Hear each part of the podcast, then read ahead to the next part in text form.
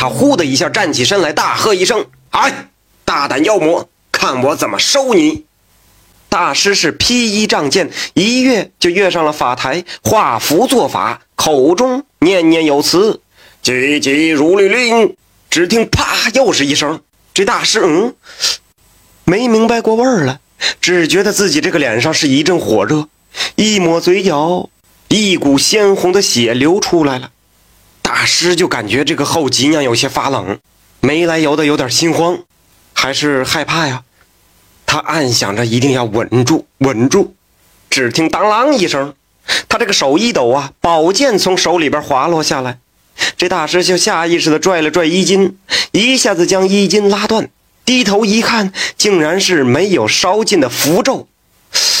大师知道，这回呀遇上高手了。那如果再继续下去，说不定还会有什么事儿发生。弄不好啊，非得栽在这儿。把命再搭在这儿，那得不偿失。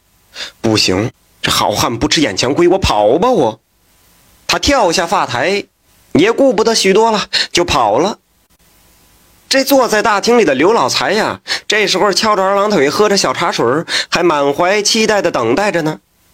他这倒是挺稳当，他想看一看这个妖魔是什么样子。一会儿大师逮着他了，我非得亲自给他来上几脚，看你还兴风作浪不？他正美滋滋的想着呢，在这儿突然下人是慌忙从外面跑进来。哎呀，老爷呀，不好了，大师跑了！嗯，什么？大师跑了？怎么回事？这下人还没来得及说话，客厅的灯突然就灭了。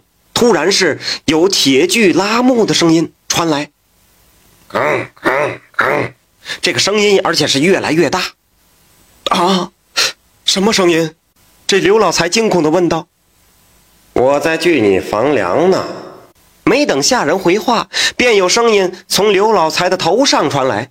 同时啊，刘老财隐隐约约感觉有锯沫子从房梁上落下来，不好，赶快出去！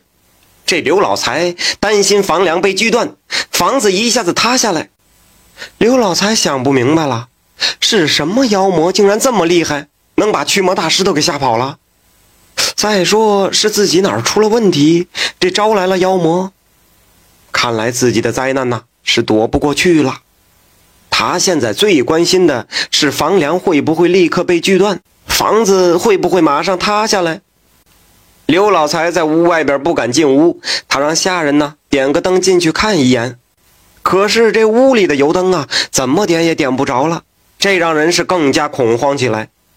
就在大家。不知所措的时候，这屋里边又传来了声音：“刘老头，还请法师不？”刘老财战战兢兢地说：“呃，不不不敢了。你不是很有钱吗？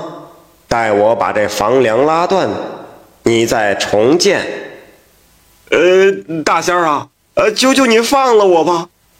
刘老财哀求道。“哼。”你不是不信神仙，只认钱吗？这时候，刘老财一边磕头是一边说：“大师啊，我错了，你放过我吧。呃敢问大仙，你是什么仙呢？”感谢您的收听，想继续收听下一集的，那就点个关注吧。